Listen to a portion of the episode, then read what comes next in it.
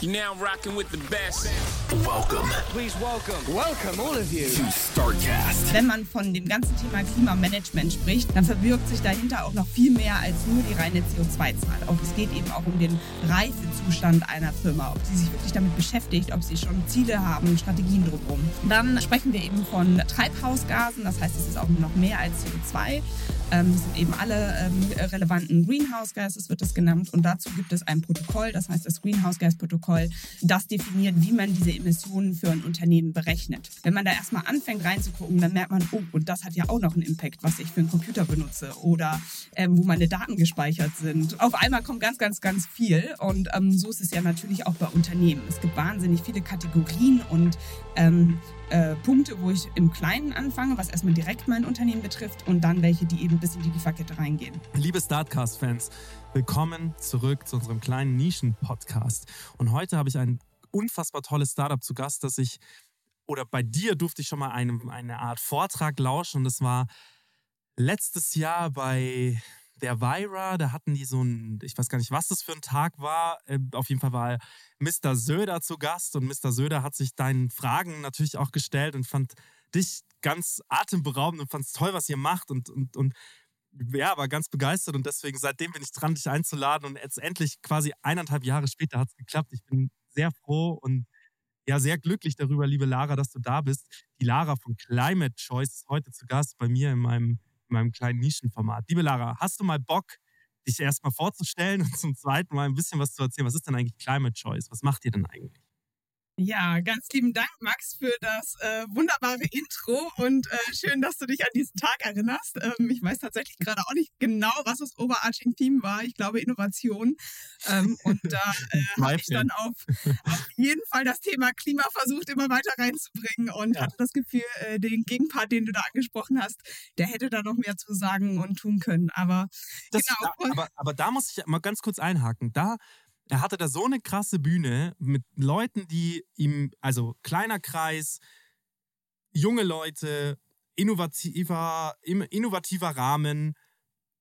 Und ich hatte auch das Gefühl, er hätte ein bisschen mehr sagen können. Also so, das ist immer so, das ist dann immer so, also ich möchte gar nicht so arg in die Politik eingreifen, aber es sind dann immer so krasse Floskeln, die dann rausgehauen werden mit wenig Information, die man einfach so stehen lassen kann, wie zum Beispiel, was machen Sie denn gegen die, was machen Sie denn gegen die Klimakrise?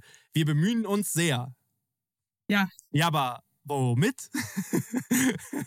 und leider genau das, ja. genau das. Also gut, dass du diese Fragen immer noch stellst und dass du nicht aufgibst. Ähm, sorry, sorry für diese kurze Unterbrechung. Nee, alles super. Genau. Was uns beiden also ähm, hängen geblieben ist, ist genau das, was mich eben auch umtreibt. Ähm, ich glaube also, ähm, ja, Lara, ähm, ich bin seit etwa ja, 15 Jahren im Bereich Klima und Nachhaltigkeit unterwegs und ähm, mich treibt eben genau das um, dieses Wissen, das wir ja eigentlich schon haben und ich würde auch sagen, diese unendlichen Lösungsmöglichkeiten, die wir zur Mhm. Verfügung haben, ähm, das vor allem in die Wirtschaft zu bringen. Denn ich bin auch nicht so für die Politik, glaube ich, gemacht. Ich bin zu ungeduldig ähm, und äh, das zu übersetzen. Und ähm, mein, ich würde so sagen, Klima-Aha-Moment war 2014, wo ich das tatsächlich im Studium auch äh, die Chance hatte, da genau reinzuschauen. Es war der äh, Weltklimaratbericht vom IPCC. Und das hat mich total erschüttert, weil da eigentlich rauskam, okay, ähm, alles, was wir so dachten, was bis zum Mitte des Jahrhunderts kommt, äh, kommt Ende ähm, oder kommt, kommt schon viel schneller. Ähm, und ähm, das betrifft genau mein Leben. Und ähm, mit The Climate Choice haben wir uns tatsächlich, äh, mein Gründerteam und ich, wir sind zu dritt, äh, Jascha und Ray, ähm, haben wir uns die größte Challenge, äh, die wir so finden konnten, für den Corporate ähm, Klimaweg rausgesucht. Und ähm, das ist äh, genau das, wenn man hinschaut, dass eben 90 Prozent der Emissionen aus der Lieferkette kommen und gar nicht aus dem eigenen Unternehmen direkt selber. Und das wird sehr, sehr häufig so ein bisschen vergessen. Und ähm, in den letzten Jahren hatte man auch das Gefühl unter den Teppich gekehrt, ähm, wenn dann eben alle Riesenkonzerne, aber auch kleine teilweise sagen, sie sind klimaneutral. Und Mhm. das heißt dann eher, dass sie CO2 gemessen haben für sich in Scope 1 und 2, das vielleicht ausgeglichen haben und sonst nichts passiert ist. Und wir helfen eben ganz genau hinzuschauen, zu verstehen, ähm, was passiert eigentlich in meiner Lieferkette, wo stehen meine Lieferanten selber, Mhm. ähm, dazu die Daten zu bringen, aber dann eben auch Transparenz, Vergleichbarkeit, sodass man auch klimarelevante Einkaufsentscheidungen kann, Mhm. ähm, um eben Emissionen auch runterzubringen und gemeinsam mit seinen Lieferanten ähm, Transformation voranzutreiben. Mhm. Das bedeutet, in der Regel, oder beziehungsweise in der Regel ist falscher, falscher Start in den Satz, wenn man es mal zusammenfasst, ihr seid eine Art Beratung, die äh, auf der einen Seite analytisch unterwegs ist und sagt, hey, passt mal auf, wir gucken euch, wir gucken euch mal holistisch an, weil mhm neben dem, dass man ja auch die Zulieferer anschauen müsste, müsste, müsste man sich ja eigentlich auch am Ende des Tages die Konsumenten anschauen.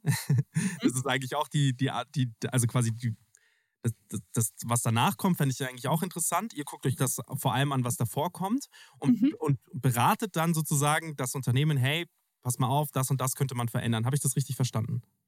Äh, ja und nein. Ähm, ja, also nein. das Wort beratend würde ich ein bisschen ähm, auseinandernehmen. Ähm, natürlich unterstützen wir die Unternehmen dabei, helfen ihnen die Entscheidungen zu treffen und wir sehen auch, dass ähm, ja unser äh, menschliches Hirn so funktioniert, dass wir natürlich im Gespräch mit Menschen viel mehr lernen, als nur auf mhm. Daten mhm. zu gucken. Ja. Aber wir machen das Ganze tatsächlich über unsere Plattform, die nennen wir Climate Intelligence Plattform, mhm. wo wir uns ähm, über einen Funnel von Daten Informationen aus der Lieferkette anschauen. Ähm, mhm. Der erste Punkt ist tatsächlich über künstliche Intelligenz, dass wir erstmal schauen, weil das ist so das große Problem, diese Blackbox-Lieferkette äh, ähm, ja, hell zu machen, transparent zu machen. Und die meiste Zeit wissen eben einkaufende Unternehmen gar nicht, das ist genauso im, im Alltag eigentlich oft, ähm, ist das eben ein Unternehmen, von dem ich kaufe, was klimafreundlich ist. Also mhm. ich vergleiche das immer so mit unserem persönlichen Leben. Da schauen wir inzwischen auch, was für Lebensmittel wir kaufen, wie mhm. wir unsere, äh, unser Transport gestalten, äh, was für Kleidung wir kaufen. Mhm.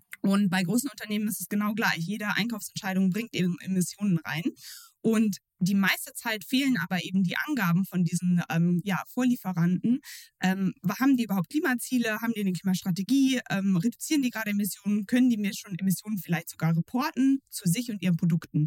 Und das ist das, was wir erstmal zusammentragen und ähm, ja, teilweise für hunderte oder tausende Lieferanten ähm, aus so einer Lieferkette ähm, zusammenbringen und dann mhm. für jeden einzelnen Lieferanten ein Profil erstellen und dir ein Risikomapping aufzeigen und mhm. zeigen können. Wir teilen das dann in verschiedene Levels ein, nennen wir das Beginner oder eben Leading oder äh, in der Mitte. Mhm. Dass man sehen kann, okay, das ist ein Lieferant, von dem ich kaufe, der hat noch gar nichts. Da finde ich keine Daten. Das ist ähm, ein großes Risiko, weil der scheint noch nicht bereit zu sein, um sich auf diese Klimareise, nennen wir das, einzustellen. Mhm. Ähm, oder ich arbeite schon mit Lieferanten zusammen, die reporten dazu, die können schon aufzeigen, was für Emissionen sie haben. Die können vielleicht sogar schon aufzeigen, dass sie Maßnahmen umsetzen, wie erneuerbare Energie, Mobilitätumstellung und so weiter. Mhm. Und mit denen könnte ich ja weiterhin auch Pilotprojekte reingehen oder innovieren oder mein Produkt umstellen. Ähm, genau, das heißt, unser ganzer Ansatz ähm, basiert erstmal auf Daten und wir mhm. versuchen wirklich smarte Einkaufsentscheidungen zu ermöglichen, aber auch, ähm, das nennt man so Supplier Engagement and Development, ähm, Wissen eben auch an die Lieferanten weiterzugeben, weil mhm. es hilft ja gar nichts, jetzt irgendwie top-down zu sein, ihr seid alle schlecht, ihr müsst euch verändern. Mhm. Ähm, weil am Ende ist das die Realität, wir stehen irgendwie alle am Anfang. Und wir spiegeln dann auch den Lieferanten eben diese mhm. Daten und das Wissen zurück. Also jeder Lieferant bekommt dann auch ein, äh, die Möglichkeit, sich einzuloggen, sich zu benchmarken und äh, Möglichkeiten zu finden, wie man sich verbessern kann. Mhm. Und dazu bieten wir natürlich äh, Beratungen, um eben aus diesen Daten auch äh, Sinn machen zu können. Und ähm, ja, teilweise auch ein sehr, sehr spannendes Projekt, was wir letztes Jahr gestartet haben ähm, und jetzt dieses Jahr umgesetzt haben, ist die Scope 3 Action Group, dass wir auch Unternehmen zusammenbringen, dass sie durch diesen Prozess nicht einzeln gehen, sondern tatsächlich mit unterschiedlichen Unternehmen ähm, durch diesen Prozess der Lieferketten Transparenz und Engagement gehen und sich da gegenseitig auch mit Best Practices unterstützen, weil das mhm. ist eigentlich so das Spannendste. Wie stelle ich das meinem Chef vor, meiner mhm. Chefin? Ja. Äh, wie ähm, ja, kommuniziere ich das wieder und so weiter? Mhm. Ja, ich meine, am Ende des Tages läuft das ja oder zahlt das ja auf, also wir werden irgendwann mal äh, Regularien bekommen, wo das sowieso stattfinden muss. Also wenn es die Leute jetzt noch nicht kapiert haben, dass wir in, äh, in einer Krisenzeit stecken, dann ist eh schon fünf nach zwölf und so wie wir die Politik ja kennen, ähm, ich möchte gar kein Politik-Bashing betreiben, aber so wie wir die Politik äh, kennen, wird es jetzt noch zehn Jahre so ausgereizt.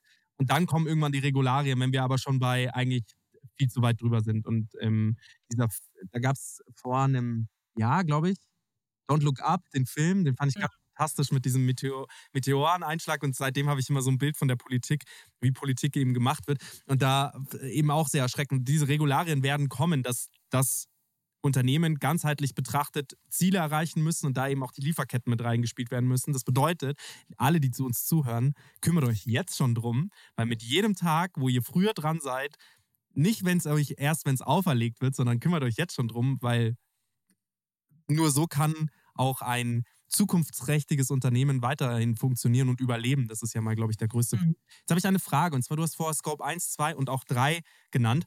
Was bedeutet das denn überhaupt? Also ähm, mhm. unsere ZuhörerInnen, dass wir mal so äh, gruppieren können. Ich versuche auch immer die Wörter aufzugreifen. Scope ja. 2, 3 hast du gesagt. Ist auch super, dass du mich da schon äh, drauf hingeweist hast. Äh, ich bin da leider ganz schlimm in den ganzen Abkürzungen. Man merkt das selber irgendwann nicht mehr.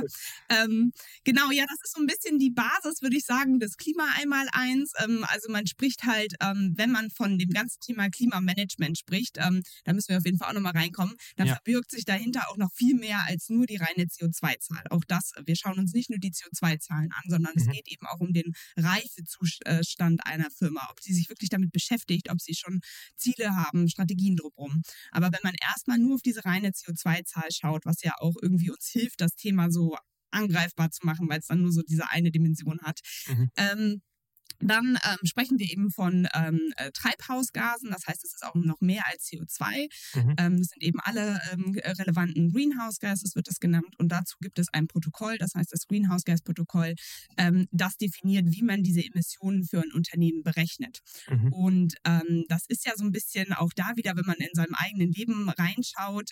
ich glaube, jede, jeder macht irgendwie so einen Anfang, mal mit dem Essen hinzuschauen oder eben Mobilität und so. Wenn man da erstmal anfängt reinzugucken, dann merkt man, oh, und das hat ja auch noch einen Impact, was ich für einen mhm. Computer benutze oder ähm, wo meine Daten gespeichert sind mhm. oder ähm, ja, äh, da, auf einmal kommt ganz, ganz, ganz viel und ähm, so ist es ja natürlich auch bei Unternehmen. Es gibt wahnsinnig viele Kategorien und ähm, äh, Punkte, wo ich im Kleinen anfange, was erstmal direkt mein Unternehmen betrifft und dann welche, die eben bis in die Lieferkette reingehen. Und um das ähm, vergleichbar zu machen, wie man diese Emissionen am Ende zusammenrechnet, ähm, gibt es eben dieses Protokoll, um das zu standardisieren. Ähm, und am Ende ist es ja auch kein Hexenwerk, es ist ein Summenspiel, man muss es zusammenrechnen. Mhm. Aber, äh, und das ist wieder so die Vergleichbarkeit und wie aussagekräftig sind eben so Begriffe wie ich bin klimaneutral als Firma, ähm, ist es natürlich spannend bei einer Summe, wenn ich weniger zusammenrechne, habe ich eine kleine Zahl. Mhm. sieht so aus, als ob ich wenig Emissionen habe, ähm, mhm. muss ich vielleicht auch weniger machen, um das zu reduzieren. Mhm. Ähm, aber wenn ich ganz genau hinschaue, muss ich viel addieren ähm, mhm. und dann kommt auch eine größere Summe raus und vielleicht auch eine größere Herausforderung. Und das sind diese drei Scopes. Also mein, ähm, mein erster Scope äh, sind meine direkten Emissionen, die ich als Unternehmen erzeuge. Und das sind ähm, ja vor allem äh, meine äh, Immobilien, mein eigener Fuhrpark und so weiter, ähm, Dinge, die ich selber besitze. Ähm, mhm. Die zweite Dimension ist dann schon indirekt, aber ähm, sie ist auch noch sehr eng an mein Unternehmen gebunden. Das ist die Energie und Wärme, die ich einkaufe, ähm, mhm. die eben für diese ähm, Gebäude meistens gebraucht wird. Und dann geht es in Scope 3 und das ist sozusagen die almost never ending story.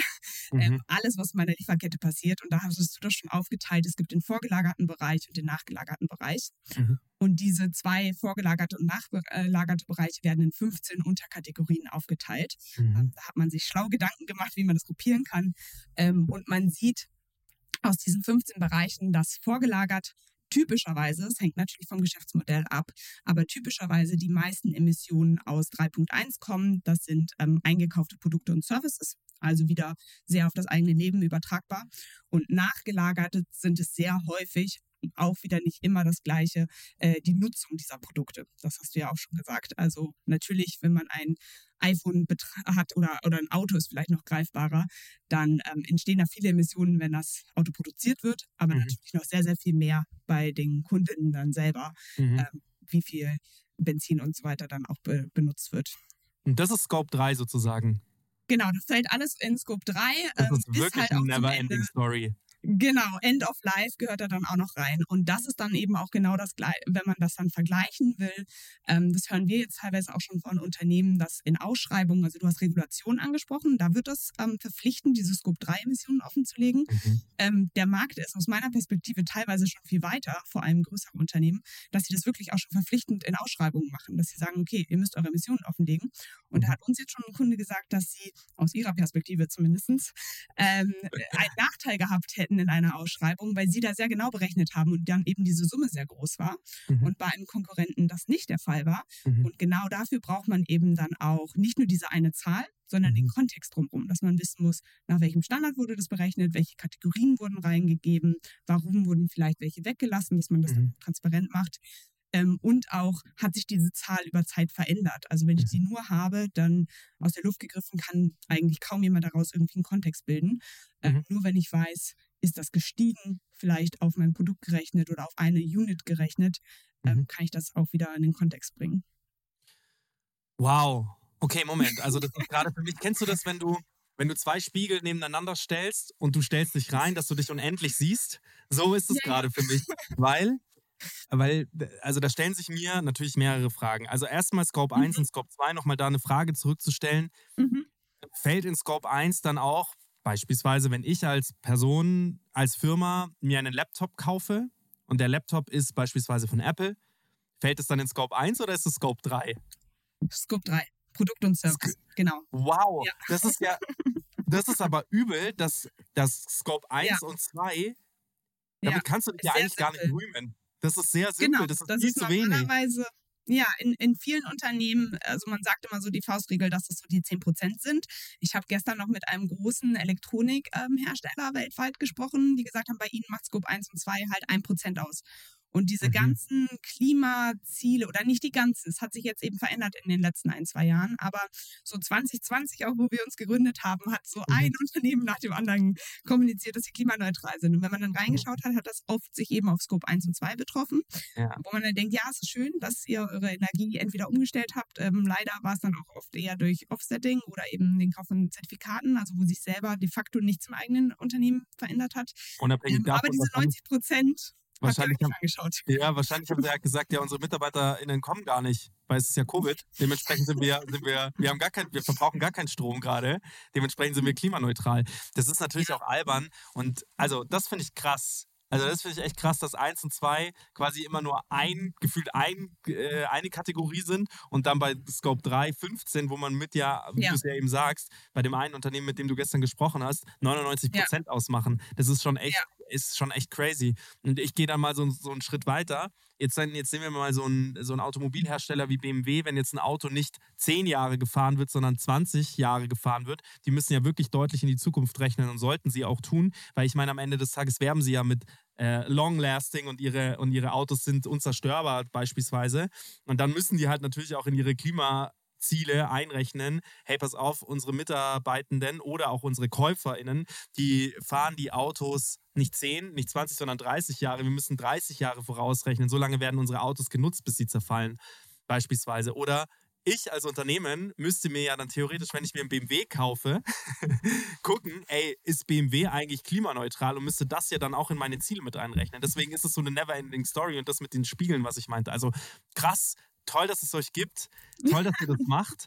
Ähm, ich hoffe, ihr seid auch nicht nur hinweisend, sondern halt auch beratend, weil das ist natürlich auch immer, ich glaube, viele, vielen fällt an diese Riesenzahl, die sie dann doch haben, auf die Füße und stehen dann erstmal so ein bisschen hilflos da, weil das ist schon, wenn du, wenn man das jetzt mal so kategorisiert, ist das schon eine, eine krasse Nummer eigentlich, wenn du dann so dastehst und sagst, und jetzt? Wie, Ja. macht, wie macht ihr das? Also Ja, habt ihr da Partner oder? Genau, also ähm, vielleicht so Step by Step. Also wo wir mal anfangen, ist halt dieses Wort ähm, Dekarbonisierung der Lieferkette. Das Ja. heißt eben Reduktion von Emissionen entlang der Lieferkette. Das ist das Ziel, das wir alle anstreben sollten. Ja. Ähm, um dahin zu kommen, hast du aber in Scope 3, also Scope 3 ist eben dieser Bereich der Lieferkette, Ja. Hast du verschiedene Herausforderungen. Und ich würde auch sagen, je nachdem, wie lange ein Unternehmen an dem Bereich arbeitet, kommt das immer so von einer zur nächsten. Also das ist halt wirklich so, man merkt dann, oh, geht noch tiefer rein.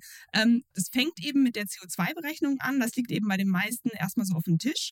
Ähm, da ist dann bei uns eben vor allem der Schritt, dass wir die Daten zusammentragen von deinen Lieferanten speziell. Weil aus den Datenbanken kannst du schon, ähm, und das ist auch ein super erster Schritt, das nennt sich Spend-Based, wenn du dieses Summspiel eben machen willst, dass du erstmal mit den Durchschnittsdaten rechnest. Dann Ja. sagst du einfach, okay, ich habe mir eben einen Laptop gekauft, dann kannst du das nicht unterscheiden, von welcher Marke das kommt unbedingt, sondern du gibst einfach ein, okay, Laptop-Anzahl. Dann sagst du halt ähm, so und so viel gereiste Kilometer, äh, die und die Produkte gekauft ähm, und dann rechnest du das erstmal so als einen Durchschnitt zusammen.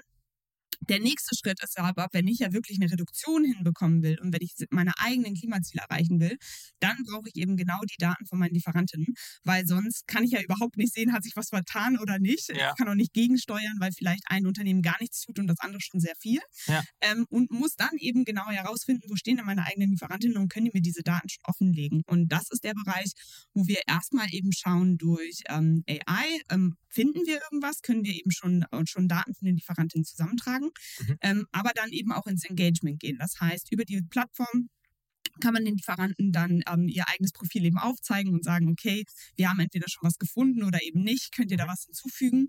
Und dann auch, das wären die nächsten Schritte, wie wir weitermachen können.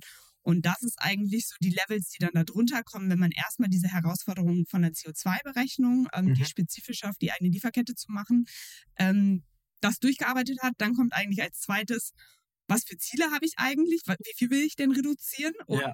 passen die Lieferantinnen dazu? Haben die auch Ziele? Mhm. Wenn ich jetzt irgendwie bis 2040 klimaneutral werden will und die ähm, ja, ich gebe immer das Beispiel äh, Indien, die haben sich 2070 vorgenommen, obwohl äh, wir nach Pariser Klimaabkommen 2050 spätestens alle klimaneutral sein müssen.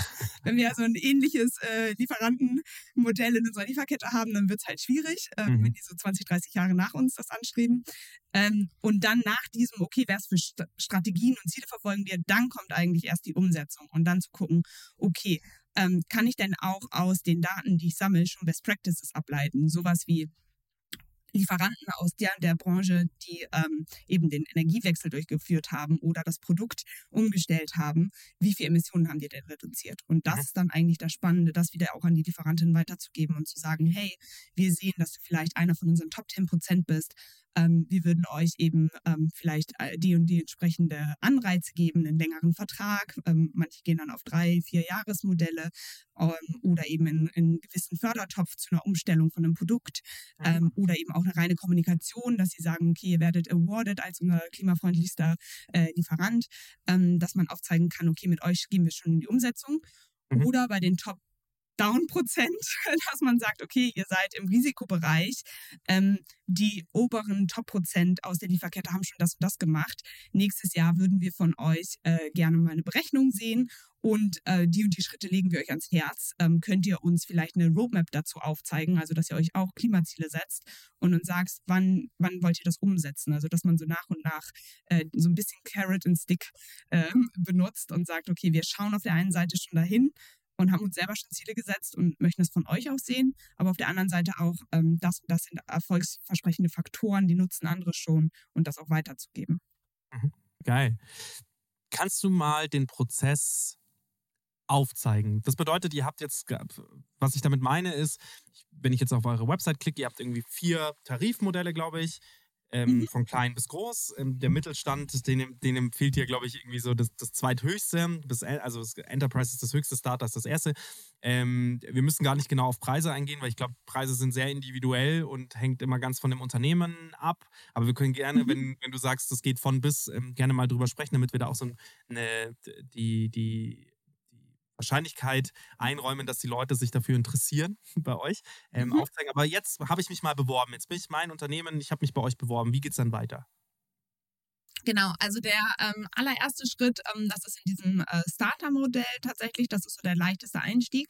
Da schauen wir uns gar nicht erst ähm, im ersten Schritt die Lieferkette an, sondern da fangen wir mit der Basis an. Mhm. Und zwar, das nennen wir unseren ähm, Climate Performance Assessment, ähm, wo wir einmal den Unternehmen selber die Möglichkeit geben, sich zu benchmarken. Und zwar ähm, Indikatoren, ähm, Daten und Informationen in verschiedenen Bereichen, das sind fünf Dimensionen anzuschauen, ähm, wie sie ihr Klimamanagement aktuell machen. Und mhm. das heißt dann, ähm, geht eben wieder in diesen Bereich Governance, Strategien, Risiken, Metriken und aber auch Maßnahmen.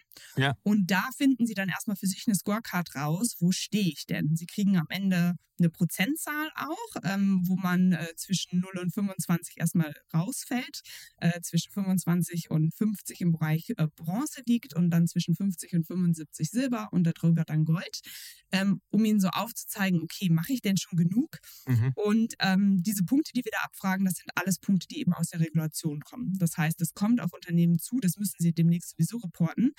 Aber den meisten ist es eben gar nicht bewusst, dass ich da jetzt mehr machen muss als nur CO2 berechnen, sondern dass es wirklich reingeht von Gibt es Führungskräfte, die eben incentivisiert werden, diese Ziele umzusetzen? Gibt es Ziele überhaupt? Bis wann will ich klimaneutral werden? Ähm, welche Maßnahmen führe ich schon um? Gibt es Schulungen? Integriere ich meine Lieferkette da rein und so weiter? Ähm, das ist der allererste Schritt und das sehen wir, dass es vor allem auch viele kleine und mittelständische Unternehmen machen, die eben Teil einer Lieferkette sind und die inzwischen auf uns zukommen, weil sie sagen, ähm, alle meine Kunden wollen das von mir wissen. Ich weiß mhm. gar nicht genau, was sie von mir wissen wollen. Ich habe vielleicht sogar schon eine CO2-Berechnung oder auch noch keine. Mhm. Ähm, aber da, die wollen noch viel mehr haben. Und dann sagen wir, ja, genau, weil diese ganzen Dateninformationen ähm, relevant sind. Und die einkaufenden Unternehmen müssen das demnächst sowieso reporten. Also ja. müsst ihr das bei euch fertig haben, weil sonst fallt ihr eben aus ähm, ja, Ausschreibungen und so weiter raus. Ach, ähm, krass. Das, ja, also das passiert inzwischen schon. Du hast die Automotive-Industrie angesprochen. Das ist das eine, wo es wirklich ganz, ganz stark gerade in die Veränderungen geht. Ähm, ich würde auch sagen, eher einen Top-Down-Prozess, wie wir das ein bisschen erleben, dass da ganz stark da nicht gesagt wird, wir hätten das gerne, sondern die und die Zahlen, wir brauchen die CO2-Daten und ohne das äh, kommen wir nicht weiter.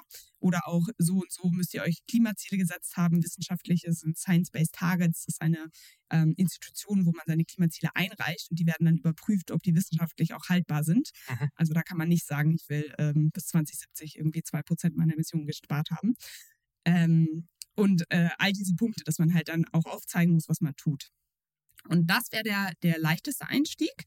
Ähm, was wir dann eben in dem Bereich Enterprise machen, ähm, oder eben für größere Unternehmen dann ähm, und mit verschiedenen Abstufungen, ist, dass wir typischerweise damit anfangen, ähm, ich würde mal sagen, so der, der leichteste Einstieg auch wieder. Manchmal machen wir so einen ähm, Testpiloten erstmal mit Unternehmen, die uns dann einfach mal zehn Lieferanten geben und ähm, da brauchen wir einfach die Unternehmensdaten, ähm, damit man die auch identifizieren kann. Das haben wir schon gelernt. Und wie, und wie äh, macht Siemens man das? Ist nicht gleich Siemens. Also, wie, wie, wie kann ich das als kleines Unternehmen, also wie, wie du ja manchmal auch sagst, ey, manche haben vielleicht gar keine. Wie, wie macht man das dann? Also gibt man dann sozusagen ein, wir besitzen zwei MacBooks beispielsweise. Oder wie passiert das?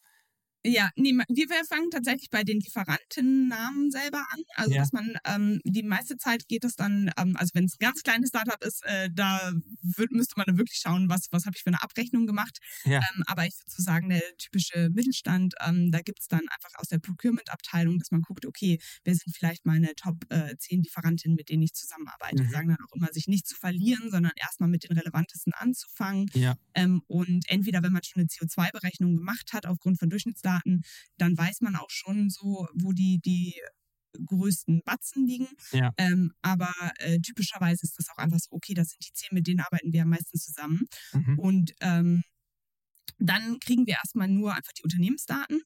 Ähm, und von dort schauen wir dann ähm, eben durch einen Scraping-Prozess ähm, über künstliche Intelligenz, dass wir ähm, alles zusammentragen. Wir sagen immer so, jede klimarelevante Information über dieses Unternehmen. Ähm, dass wir auf die Webseite schauen, äh, in die Nachhaltigkeitsberichte, in verschiedene Datenbanken, ähm, um diese ganzen Fragen, die man sonst einzeln beantworten würde, ähm, zusammenzutragen mhm. und dieses Profil praktisch, diese Scorekarte für das Unternehmen zu beantworten, ohne dass man es jetzt selber interviewt hat. und das ist dann wieder für das mhm. einkaufende Unternehmen das Spannende, eben zu sehen, auf sehr granularen Unterscheidungsmerkmalen dann wirklich in die Tiefe gehen zu können und zu sagen, okay, von den zehn wer hat sich welches Klimaziel gesetzt? Findet man überhaupt was davon? Haben die ja. irgendwo was kommuniziert? Ähm, wo unterscheiden die sich? Betrifft das auch schon die Lieferkette? Haben die eben Emissionsdaten auch reportet? Also wenn man das hat, dann findet man das eben im Nachhaltigkeitsreport. Ähm, gibt es irgendwie Maßnahmen, die sie eben kommunizieren. Und daraus wirklich, äh, und das ist das Schöne bei AI, auch so, ich sage so ein bisschen durch das Marketing blabla mhm. durchzukommen, weil davon würde man sich selber oft so ein bisschen täuschen lassen. Ähm, da steht immer sehr, sehr viel, aber wenn man dann wirklich eben runterbricht und schaut, okay, ähm, ich gucke mir nicht nur diesen Nachhaltigkeitsbericht an, sondern auch von den letzten zehn Jahren hat sich was getan oder nicht. Und oftmals findet man, dass irgendwie in Texten davon gesprochen wird, dass man viel eingespart hat, aber die Emissionen zeigen einen konstanten ähm, Anstieg auf. Und ähm, da dann auch wieder runterzubrechen ähm, und äh, wir gehen dann bis auf den Emissionsfaktor, das ist eben so eine vergleichende Einheit, äh, wo man sich nicht nur die Zahl der Emissionen anschaut, sondern diese in, ähm, entweder im Zusammenhang mit einem Produkt bringt oder eben ähm, meistens mit dem Umsatz, dass man schaut, aufgeteilt auf den Umsatz, auf einen Euro ähm, ist, ist es eben die Emissionen angestiegen oder nicht. Und da kannst du dann eigentlich erst eine Vergleichbarkeit reinbringen, wenn du da von verschiedenen Lieferanten diese Zahlen hast und sagst, okay, wenn ich den einen Euro da investiere, wie viele Emissionen habe ich, wenn ich den da investiere, wie viele ähm, und, und da dann zu gucken, wer steht wo. Mm, okay, verstanden. Also, wie gesagt, ich möchte hier nochmal einen Punkt zwischendrin machen, nachdem wir ungefähr die Hälfte unseres Podcasts zwischendrin haben. Gut, dass es euch gibt. Schön, dass es euch gibt. ähm, kann ich eine Sache auch nochmal fragen, und zwar von wann bis wann, also sagen wir mal nicht von wann bis wann, sondern von welcher Größe bis welcher Größe agiert ihr? Ist es so, dass so kleine Agenturen, weil am Ende des Tages müssen wir uns alle anschauen, aber es kann ja sein, dass das nicht mhm. euer Businessmodell ist. Können wir als, weiß ich nicht, Vier-Mann-Firma zu euch kommen und sagen, hey, wir würden, uns, wir würden uns da gerne echt verbessern wollen, schaut ihr euch das an? Oder sagst du nur, nee, es macht erst eigentlich für euch Sinn ab einer gewissen Größe, weil sonst ist der Aufwand einfach zu groß bezüglich der Lieferanten, die man, ja, bezü mhm ja, der Impact vielleicht nicht ja. groß genug oder so? Ja, das ist eine sehr, sehr, sehr spannende Frage, weil ich glaube, also wo wir herkommen, ähm, war auf jeden Fall sehr stark ähm, und ist es auch noch. Also wir haben angefangen mit der Mission zu sagen, wir machen jedes Unternehmen zum Climate Champion und eben ähm, begleiten sie auf dieser Transformation und wollen eben darauf hinweisen, dass es eben nicht so ein ein Punkt in der Zeit ist, wo du einmal eine Berechnung gemacht hast und dann ja. ausgeglichen und dann ist das never mhm. ever after. Ja, ja, ja. Voll. Geschichte ist fertig, weil das kriegen wir auch heute noch oft so. Ja, Klima haben wir schon gemacht. Wir waren irgendwie schon 2019 klimaneutral. Und dann so, okay. und ja. was habt ihr denn gemacht? ja, da gibt es so ein Zertifikat und wir haben Bäume gepflanzt. Und es mhm. ist so schön, dass ihr es gemacht habt, ähm, aber da gibt es noch mehr zu tun. Ähm, und wir haben sehr, sehr stark eben mit der Intention auch angefangen, gerade die Unternehmen zu unterstützen, ähm, und auch zu empowern, die jetzt nicht irgendwie eine, eine riesen Nachhaltigkeitsabteilung schon haben ja. oder ähm, sehr viele Ressourcen schon reinstecken können. Das heißt, wir haben vor allem auch eben mit diesem Starter-Modell äh, Modell angefangen zu sagen, wir helfen dir mal einmal zu verstehen, was dieses Thema Klima bedeutet mhm. und für dich dann rauszukriegen, okay, was kommt da reporting-technisch auf mich zu, einfach mal so diese Gap-Analyse zu machen. Ja. Wo stehe ich jetzt gerade und wo muss ich noch hinkommen? Und dann eben auch Best Practices zu bekommen, ähm, was hilft dir dabei? Und da, das hattest du vorher auch mal angesprochen, arbeiten wir viel mit Partnern. Da gehen wir dann eben nicht in jedes einzelne Unternehmen rein und bei kleineren Unternehmen dann gerade und machen eine Strategie zusammen und eine ja. Beratung und helfen, den Nachhaltigkeitsreport zu entwickeln und so mhm. weiter, sondern da ähm, arbeiten wir von kleinen bis großen ähm, Beratungen zusammen, äh, die dann teilweise auch Fördermittel beantragen können. Also das wird sehr viel bezuschusst auch aktuell, dass man in diese Transformation reingeht ähm, oder auch einen Energiewechsel und so weiter alles aufsetzt. Ähm, das heißt, das ist immer noch möglich. Äh, das ermöglichen wir eben über dieses Data-Modell. Was den ganzen Bereich Lieferkette angeht, ähm, das ist eben auch das, was wir gerade in der Scope 3-Gruppe machen. Da haben wir 14 Unternehmen drin von ähm, ja wirklich Konzern, äh, Weltkonzern äh, zu einem kleinen ähm, Kosmetikunternehmen, aber mhm. klein heißt dann auch ein paar hundert Mitarbeitende. ähm, Mist. Ich wollte schon gerade, ich wollte schon einhaken und sagen, cool, ähm, wir sprechen auf jeden Fall im Nachgang nochmal äh, über uns. Ja. Aber Mist, wir sind genau, zu klein, wir also sind das, zu zweit. genau, ja, aber das ist dann so die Dimension. Ja. Ähm, aber da äh, würde ich schon eben sagen, der Bereich Lieferkette wird dann eben am spannendsten oder gerade der, der Druck eben am höchsten einmal, wenn man schon unter die Reporting-Richtlinien fällt oder wenn mhm. die jetzt mhm. sehr nah auf einen zukommen. Mhm. Ähm, ähm, ich würde gerne, dass die Welt anders aussieht, aber was wir erleben, ist eben, ähm, dass man natürlich in der Businesswelt irgendwo auch eine Ressourcenkalkulation macht, was ist der Aufwand und so weiter. Und die Unternehmen, selbst die eben nicht drunter fallen, sondern so gerade da drunter liegen und wissen, sie wachsen da jetzt rein, für die ist genau das, was du eben gesagt hattest, so hey, bereitet euch jetzt drauf vor, weil das ist gerade eben nicht ein Kostenpunkt, mhm. sondern es ist eine super Investition in eure Zukunft und das sehen die auch alle. Also die Kundinnen, die da bei uns dabei sind, die sagen nicht, ich muss das machen, sondern alle meine ähm, B2B-Kunden fragen danach. Und wenn ich das nicht mache, dann habe ich überhaupt gar keinen Platz. Und wenn ich es aber mache, dann bin ich gerade meilenweit ahead of the market, weil mhm. ehrlich gesagt stehen alle bei Null. Und wenn ich aber schon aufzeigen kann, hey, ich bin die, die der klimafreundlichste Anbieter in dem Bereich mhm. und ähm, habe eben auch eine transparente Lieferkette und kann dir zeigen, dass ich da wirklich mein, meine Arbeit mache, mhm. ähm, dann habe ich einen super großen Vorteil. Und ähm, wenn man eben in diese Durchleuchtung der Lieferkette geht, ähm, klar kann man das auch als kleineres Unternehmen machen, aber wir sehen immer so ab ein paar hundert Mitarbeitenden ähm, wird es halt sehr relevant. Mhm. Gerade ein paar Tausende, äh, da ist es dann echt spannend. Also wir mhm. haben auch ein äh, Maschinenunternehmen, das weltweit 15 ähm, äh, Locations hat, ähm, unter anderem eben aus den USA auch. Ähm, und die nutzen das zum Beispiel gar nicht unbedingt auch dieses äh, Screening nur aus der externen Lieferkette, sondern wir haben erstmal angefangen, ihr internes Modell zu durchleuchten und zu sagen, mhm. wie, wie sind denn die verschiedenen Standorte mhm. und ähm, wie sehen so diese verschiedenen erstmal direkten Lieferantinnen-Netzwerke für diese verschiedenen Bereiche aus, weil wir mhm. wissen gar nicht, wir haben uns zwar Ziele gesetzt global, aber wir wissen gar nicht wie das Klimamanagement von jedem Einzelnen aussieht und wie wir da unsere Einkaufsprozesse machen. Also da fehlen so viele Daten, die wir jetzt eigentlich erst zusammentragen. Ähm, Genau, und da wird es natürlich umso spannender. Oder wenn man äh, sowohl mit Asien arbeitet als auch mit Südamerika und irgendwie mal vergleichen will, welche Lieferkette macht dann eigentlich mehr Sinn oder wo muss ich noch mehr reingehen, mhm. äh, dann wird das immer spannender auch für uns. Hättest du am Anfang gedacht, als ihr Climate Choice gegründet habt oder vielleicht sogar noch einen Ticken vorher, dass die Reise sich so entwickelt, wie sie sich aktuell entwickelt? Oder was waren da so deine Erwartungen? Ja, äh, ich, äh, auch wenn ich so Talks und so gemacht habe, habe ich äh, eine Zeit lang sehr viel damit ähm, angefangen zu sagen, so ich habe von mir nie geglaubt, dass ich mal gründe äh, mhm. und ich habe auch nie geglaubt, dass Unternehmen irgendwas gegen Klima machen können. Äh, ich äh, habe es eher auf der bösen Seite des Ganzen gesehen. Mhm. Ähm, ich bin schon sehr stark so aus diesem ganzen ähm, ja, Nachhaltigkeits- und Kulturbereich gekommen. Ich habe tatsächlich meinen Bachelor auch in Kunst- und Kulturwissenschaften gemacht und habe Festivals organisiert, in Museen gearbeitet und mhm. hatte, glaube ich, immer sehr, sehr viel so diesen ähm, Impact-Gedanken, auch wenn es dafür noch nicht so richtig ein Wort gab. Ähm, ja, Menschen zu empowern, Wissen zu teilen, zusammen was irgendwie für was Besseres zu verändern mhm. und bin dadurch auch immer mehr in Nachhaltigkeit gekommen. Wir hatten am Anfang noch so, ich habe mitgemacht bei einem Kunstaward für, für Awareness für Nachhaltigkeit und bin immer weiter so rein, bis ich irgendwann bei Keeptech war und äh, aus, der, aus dem Studium raus noch ein Wind-Startup mitgegründet habe. und da waren einfach zwei Dudes, die hatten eine super gute, die haben die kleinste Windturbine der Welt entwickelt und äh, da, da muss ich nochmal mitmachen. Ja. Äh, Aber das ist nicht so eine Windturbine, die an Straßen steht.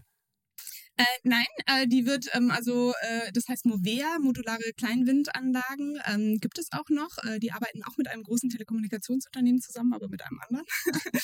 ähm, und das sind ähm, ja vertikale Systeme, wo man auch in urbanen Räumen ah, ähm, oder das ist die Hoffnung, eben auch äh, Wind nutzen kann, was sehr, ja. sehr schwierig ist. Ja. Wo ich weiß, ist, dass es immer noch stark eben vor allem in dezentralen Bereichen genutzt wird, mhm. wo ähm, immer noch Dieselmotoren genutzt werden, mhm. weil, weil sich dann Stromanbindung nicht ähm, leisten, äh, nicht finanziert. Mhm. Kann, genau. bin, ich mal, bin ich mal echt gespannt, wie die, weil ich meine, solche Leute, die dann halt also ich, es gibt jetzt manche Städte, wo ich sagen würde, boah, da ist der Wind auf jeden Fall super stark. Wien ist davon eine, ey, da ich weiß gar nicht, also jedem, dem ich das erzähle, die sagen immer, Wien ist die kälteste Stadt gefühlt, weil der, der Wind so stark ist. So, und das, da könnte man sich ja, ja, super viel Energie rausziehen. Aber die haben so viele alte Häuser, ich weiß halt nicht, wie das baurechtlich ist, dann solche Windturbinen ja, da drauf zu bauen es hat leider sehr, sehr viele Komplikationen. Plus mhm. halt auch, also die Auslastung beim Wind ist halt immer so die Frage. Ja. Also es kommt dann sehr auf Zeitpunkten an, dann gibt es ja. wieder ein Speichersystem. Also bei dem Bereich Erneuerbare ist es ja, und das war damals dann auch schon, wo wir uns hinentwickelt haben. Und ich weiß nicht aktuell, wo die Strategie steht, aber ich denke mal, das wurde vertieft, dass man in Systemen denkt, dass eben nicht mhm. Wind für sich alleine steht, sondern mit einem Speichersystem, mit einer ja. Anlage, mit vielleicht einer direkten Nutzungsanbindung und so weiter, äh, Parkplätzen, äh, wo man das Ganze vielleicht wieder einspeist und direkt zugänglich macht. Ähm, genau, zurück aber deine Frage war so. Äh, bitte. Genau, zurück zu dir. Das ist mir ganz wichtig. Und zwar, ich möchte mal so ein bisschen auch Real Talk, so eine Anekdote von, von mir vor, ich würde mal sagen, das ist noch gar nicht so lange her. Vier Jahren, fünf Jahren? Vier oder fünf Jahren, würde ich mal sagen.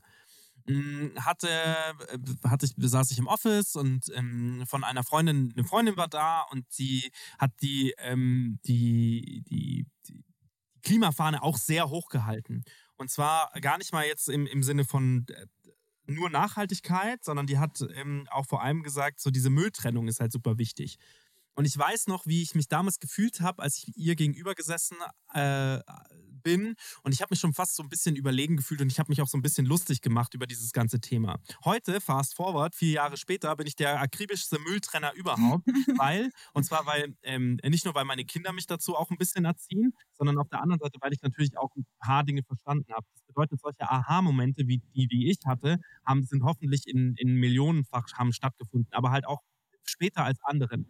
Warum ich jetzt das Ganze erzähle, ist, du hast erzählt, dass es bei dir schon 14, 15 Jahre her ist, wo ich glaube, noch nicht so viel in der Kommunikation war. Es gab keine Fridays for Future, es gab äh, keine Greta ähm, Thunberg, es gab keine Luisa Neubauer, die, dann, die dafür stark auf die Straße gegangen sind. Das bedeutet, was mich schon, also erstmal Props an dich und zweitens, kann, magst du mal so ein bisschen von den Steinen erzählen, die dir da auch so ähm, in den Weg gelegt wurden und warum du trotzdem an dem Ziel weiterhin bis jetzt dran festhältst? Ja, finde ich eine äh, super gute Frage, weil ähm, äh, tatsächlich stelle ich die teilweise auch anderen Leuten, wo man, die man in der Arbeit eben äh, kennenlernt, ja. die dann sagen, okay, sie sind seit den 90ern irgendwie an dem Thema dran, wo du so denkst, wow, da habt ihr echt äh, Pionierarbeit gemacht und äh, ja, Props, dass ihr weiter mit dabei seid. Ähm, ich glaube, so der erste Einstieg, und das erlebt man bestimmt auch noch, oder ich erlebe das in meinem Umfeld auch mit Freunden, Familie, Bekannten, ist, glaube ich, schon so, dass es auch wahnsinnig schwierig ist, dem Thema zu widmen. Ähm, also ich habe so ein bisschen erzählt, ich kam aus der Kunst, ich fand es eben äh, sehr gut, über Innovationen nachzudenken, freie Räume, wie wollen wir was verändern, aber immer mit einem sehr ähm, positiven Zukunftsgedanken und ähm, so irgendwie äh, White Canvas, wir können alles tun. Ähm, und Nachhaltigkeit zumindest, also ich hatte dann das Glück, dass es Teil meines Studiums war 2008 in, in Lüneburg. Ähm, mhm. Da studieren eben einfach alle Studierende Nachhaltigkeit mit und denken auch darüber nach, wie sie durch ihre Disziplin das verändern können. Also das mhm. war dann auch so, okay, was kann Kunst dazu beitragen? Und dazu, ich habe mich halt auf jeden Fall bewusst auch für dieses Studium entschieden und wollte auch viel tiefer in die Nachhaltigkeit kommen. Aber das hat sich schnell auch so gedreht, dass es halt äh, sich angefühlt hat, also ich hatte sowas wie Umweltwissenschaften, ähm, dass es so ein bisschen mit dem Zeigefinger immer kam und so, mhm. okay, wir haben hier Wind und Solar und das passiert nicht und wir haben das Elektroauto und das passiert nicht und wir sind alle hinten dran und mhm. ich meine, das ist ja auch bis heute noch so, ähm, aber es hat irgendwie ähm, so einen inneren Zwiespalt gebracht von, will ich mich damit wirklich beschäftigen? Ja. Und die anderen, die damals schon viel tiefer drin waren, das waren bei uns die UWIs, also UmweltwissenschaftlerInnen, äh, die sind doch alle so ein bisschen öko und äh, was soll das denn? Und wir können doch hier einfach ein tolles Projekt mit Müllcycling machen. Wir ja. haben bei dem Festival den Müll gesammelt, den Gold angesprayt, natürlich noch viel mehr Emissionen damit durch äh, erzeugt, äh, das sichtbar gemacht und ähm, ja, dann haben wir den Müll irgendwann weggeschmissen und dann war es das auch. Ähm, aber so tiefer reinzugehen und dann bedeutet das nämlich direkt halt zu hinterfragen, was kann ich denn bei mir selber machen? Weil man ja. schon merkt, ich kann im ersten Schritt niemand anders verändern, ich kann nur bei mir das verändern. Und das hat überhaupt gar keinen Spaß gemacht. Das war halt schon so 2008, 2009, so Anfang von meinem Studium und so die tausendsten Gespräche über Veganismus, äh, kalt duschen, äh, ob meine Plastiktüte okay ist, ähm, geführt hat. Ähm, und das war schnell so ein, mh, mm, ja, das gab so ein denunzierendes Gefühl, dass sich vielleicht die anderen Studierenden irgendwie beobachten und dann doch rausfinden, dass du nicht mit der Bahn gefahren bist, sondern mit dem Auto oder was auch immer. Ja. Ähm, und für mich kam dann, glaube ich, so dieser positive Wandel. Das ähm, ja, hat dann auch nochmal gedauert bis 2014, wo ich eben an der TU Berlin ähm, den IPPC-Report studiert habe.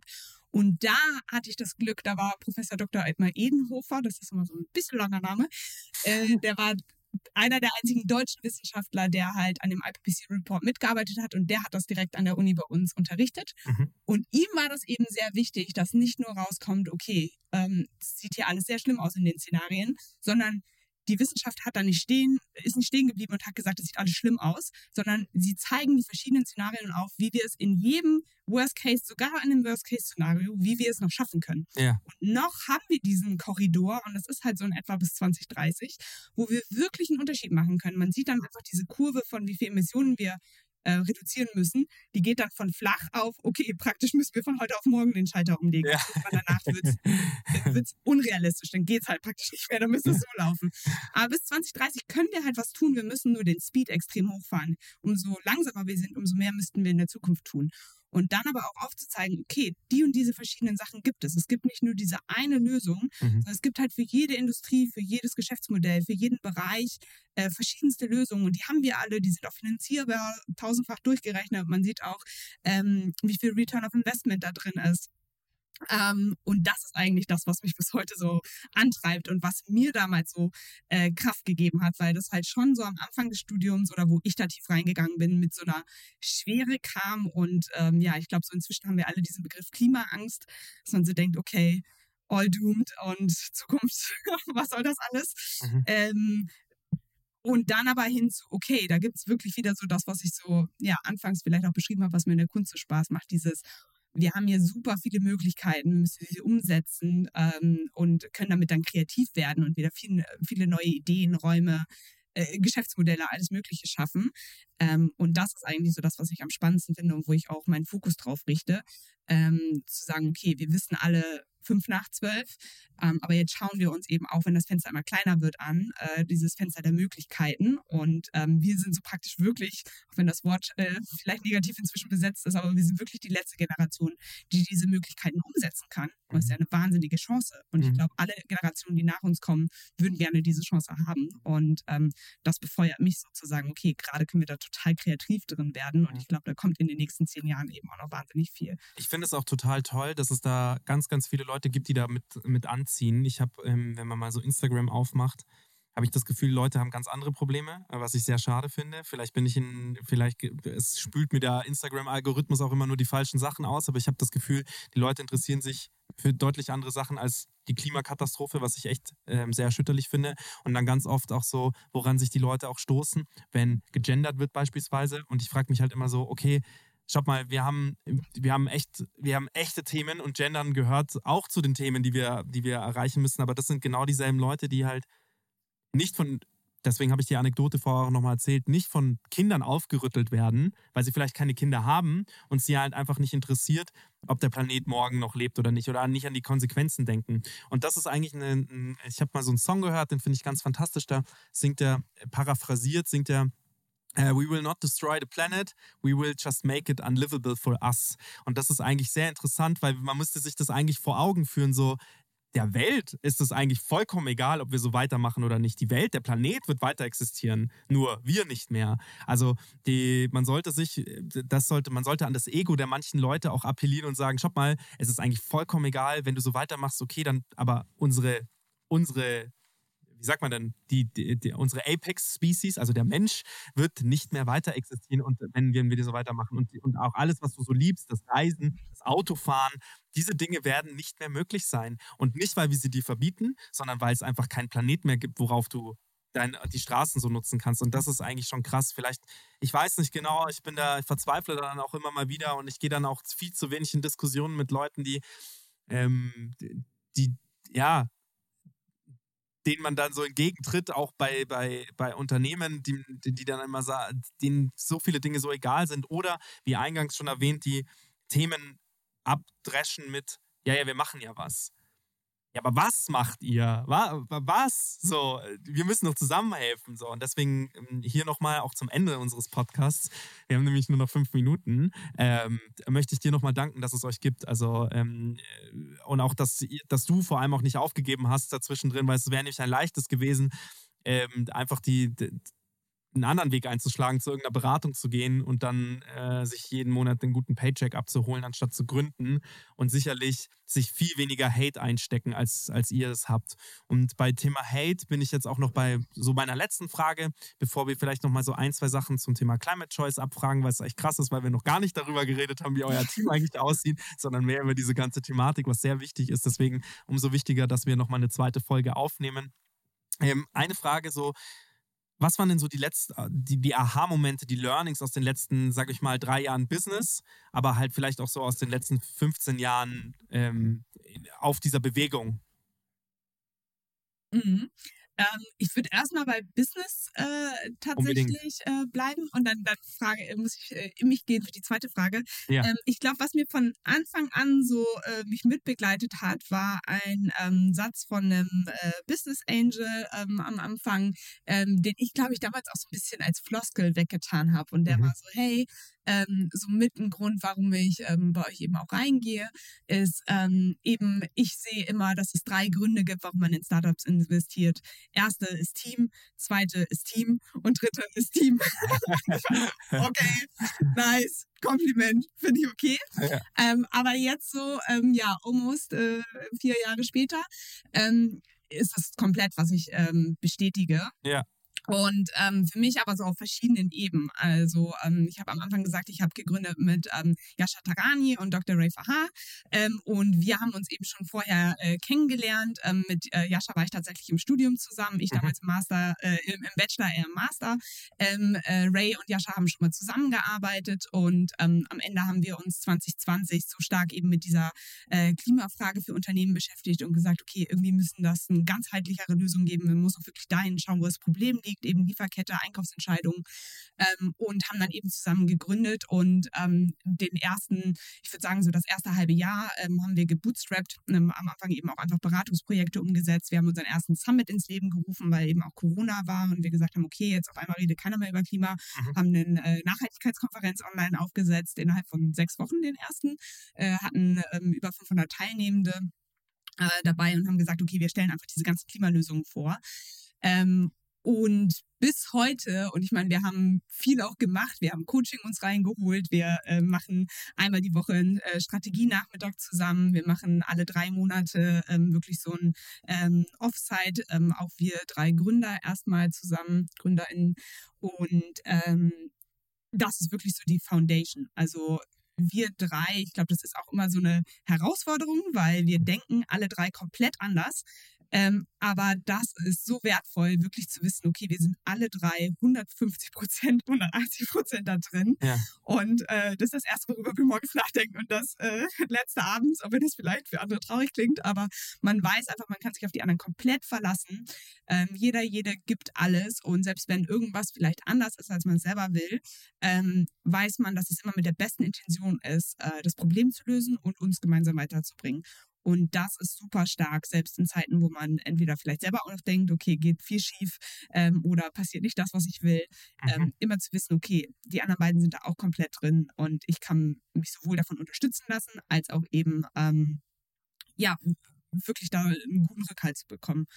Ähm, und dann geht so den Schritt weiter halt das gesamte Team.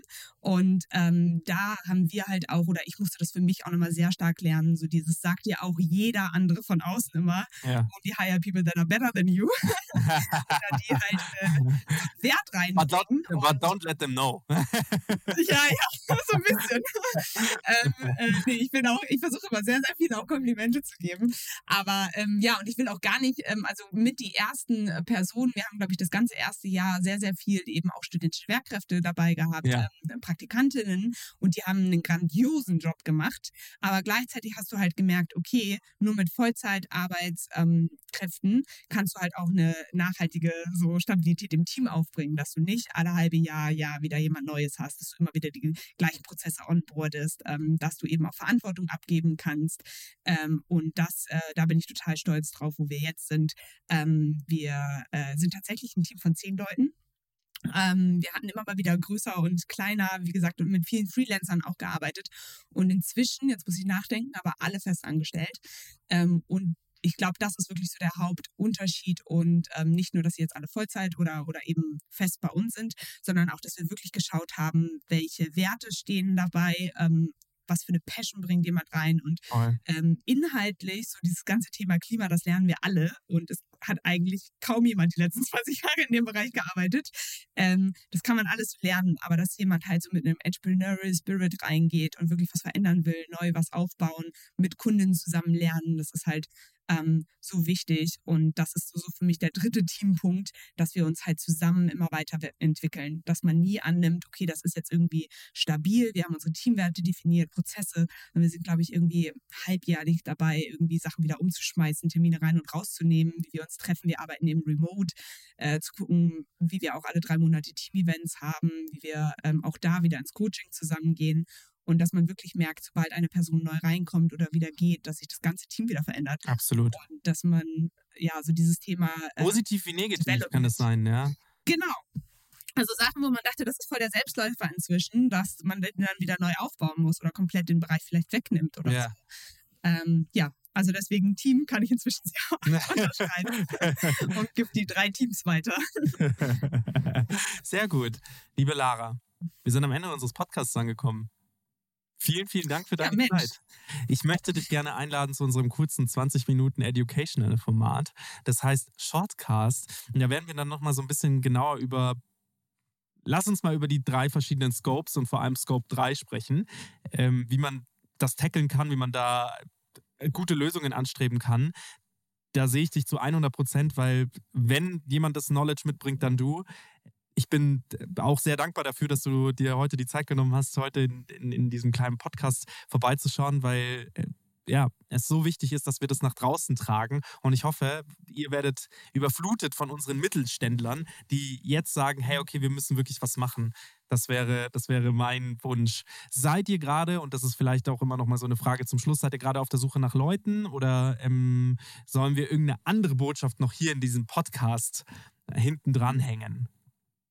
Ja, ähm, gerne. Äh, du hast die MittelständlerInnen angesprochen. Ähm, die nehme ich sehr, sehr gerne in unsere nächste Scope 3 Gruppe mit auf. Ja. Ähm, wir haben das tatsächlich als ein viermonatiges Programm gemacht, wo wir eben ähm, ja ins, ins Coaching praktisch reingehen, aber als eine Gruppe und wo sich die ähm, Kundinnen, Teilnehmenden dann untereinander auch vernetzen können und eben austauschen. Ähm, Ja. Und da starten wir wieder nächstes Jahr im März, weil das jetzt dieses Jahr wirklich ja, aus meiner Perspektive großartig funktioniert hat und gerade so diese Bereiche auch aufbricht. Wir haben aus allen Branchen, aus Food, aus ähm, Produktion, aus Handel, ähm, alle Leute mit dabei, eben aus unterschiedlichsten Unternehmengrößen.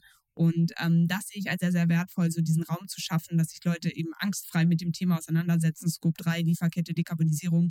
Ähm, und da geben wir natürlich unsere Plattform mit rein, aber eben auch so diese ganzen Tools, um sich dem Thema auch irgendwie stellen zu können und das selber intern auch aufzubauen. Also das hat nicht das Ziel, dass man dann jedes Jahr in diese Gruppe kommt, sondern dass man dann ähm, für sich so den Grundstock gelegt hat und weiß, okay, wie kann ich das für mich jetzt aufbauen, weil Mhm. am Ende werden wir es die nächsten Jahrzehnte alle machen müssen. Mhm.